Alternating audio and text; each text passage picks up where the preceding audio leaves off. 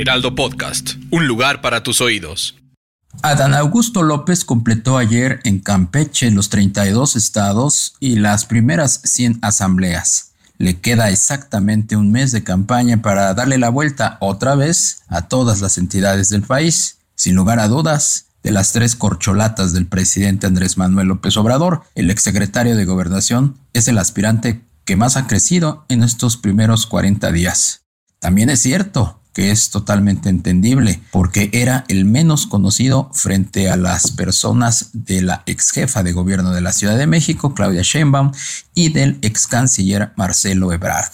El crecimiento de Adán ha sido sostenido pero necesita acelerar el paso para alcanzar a la puntera Sheinbaum, sobre todo con estrategias más eficaces tanto en medios como en redes sociales. El sector empresarial está cada vez más interesado en encontrarse con él y los que ya se reunieron salen con una impresión de que se trata de un político con el que se puede dialogar y resolver temas. Dicho por él mismo, Adán conoció a su paso por la vieja casona de Bucareli las preocupaciones y necesidades de la iniciativa privada y operó eficientemente con base en la apertura de diálogo. Adán Augusto arrancó el 19 de junio su precampaña con un 42% de conocimiento y 12% de preferencia electoral y concluye su primera fase con un 67% de conocimiento y un 22% de intención de voto. También trae respaldo de algunos gobernadores, como Víctor Manuel Castro de Baja California Sur, Julio Menchaca de Hidalgo, Rutilio Escandón de Chiapas y Ricardo Gallardo de San Luis Potosí. Asimismo, Lorena Cuellar de Tlaxcala, Carlos Manuel Merino de Tabasco,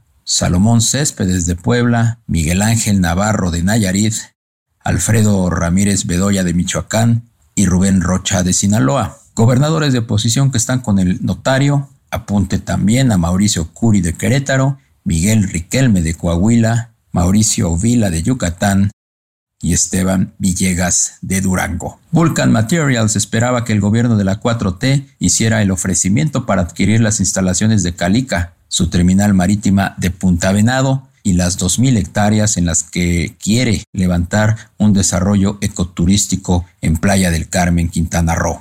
Pero los estadounidenses se fueron para atrás ayer cuando escucharon a Andrés Manuel López Obrador en su conferencia mañanera lanzarles la oferta de 350 millones de dólares. No es una propuesta indecorosa, abusiva, es buscar ya un acuerdo, afirmó el presidente. Al cierre de esta columna, la empresa de Thomas Hill no había recibido propuesta formal de parte del embajador Esteban Moctezuma, quien ha sido el interlocutor oficial desde el inicio de este pleito.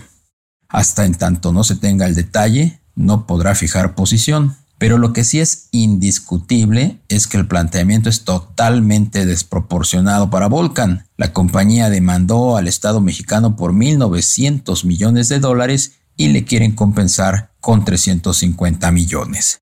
Los dichos del presidente López Obrador en nada cambian el proceso de arbitraje que ya va muy avanzado en Washington. El próximo 15 de septiembre, el gobernador Alfredo del Mazo Maza entregará la estafeta a Delfina Gómez como nueva gobernadora del Estado de México. Y como es obvio, ya se empiezan a hacer quinielas de quienes podrían acompañarla en su gabinete. Apunte a Francisco Vázquez como posible secretario de Finanzas. Se trata de un texcocano que ha sido dos veces diputado local. También al zacatecano Rafael Flores, ex jefe de la oficina de la maestra en la CEP, que podría repetir ahora como jefe de la oficina de la nueva gobernadora. A José Contulec, el dirigente estatal del Partido Verde Ecologista de México, que suena para la Secretaría del Medio Ambiente, y al doctor Armando Barriguete, exsecretario de la Comisión Mexicana de Cooperación con la UNESCO, a quien se le maneja como posible secretario de salud. Y por supuesto, Horacio Duarte,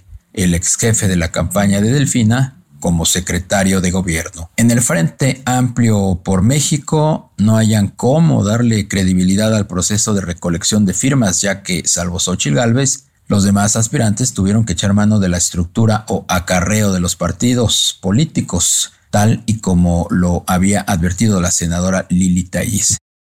Pues bien, ahora viene otro culebrón, porque es la hora en la que no se deciden sobre la encuestadora que realizará la consulta ciudadana el próximo 3 de septiembre, la cual debe tener mínimo 10 años de no venderse al mejor postor.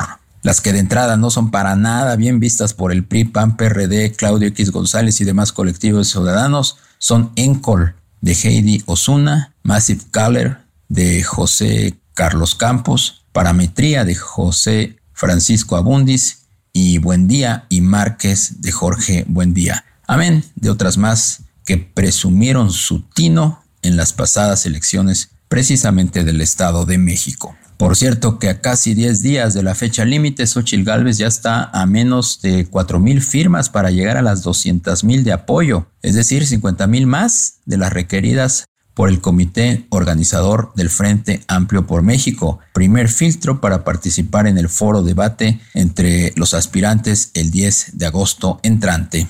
Se empieza a ver que de 12 aspirantes registrados avanzarán a la segunda etapa 4, Xochitl, Santiago Krill, Beatriz Paredes y Enrique de la Madrid. Sin embargo, hay preocupación en los equipos de los principales aspirantes.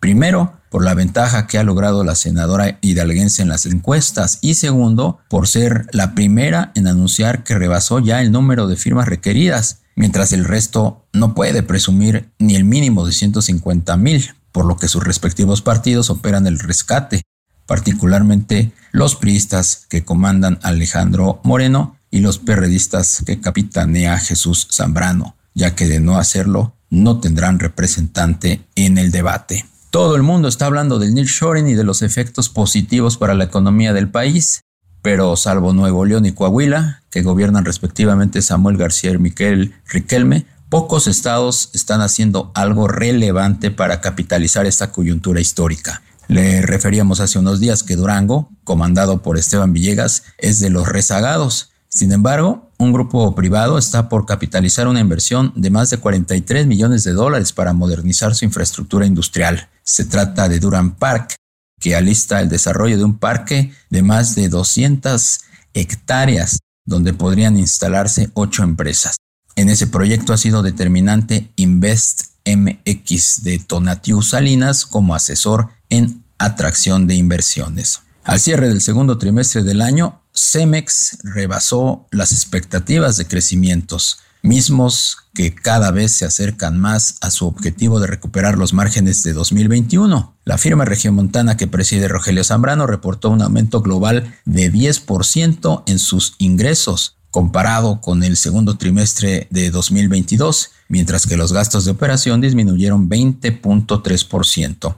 Entre tanto, la utilidad neta durante el segundo trimestre fue de 272 millones de dólares, superior a los 265 millones del año pasado. La mejora en el flujo de operación en todas las regiones refleja no solamente el éxito de la estrategia de precios de Cemex y la desaceleración de la inflación de los costos de los insumos, sino también la contribución incremental de su portafolio de inversiones dirigidas al crecimiento y la expansión del negocio de soluciones urbanas.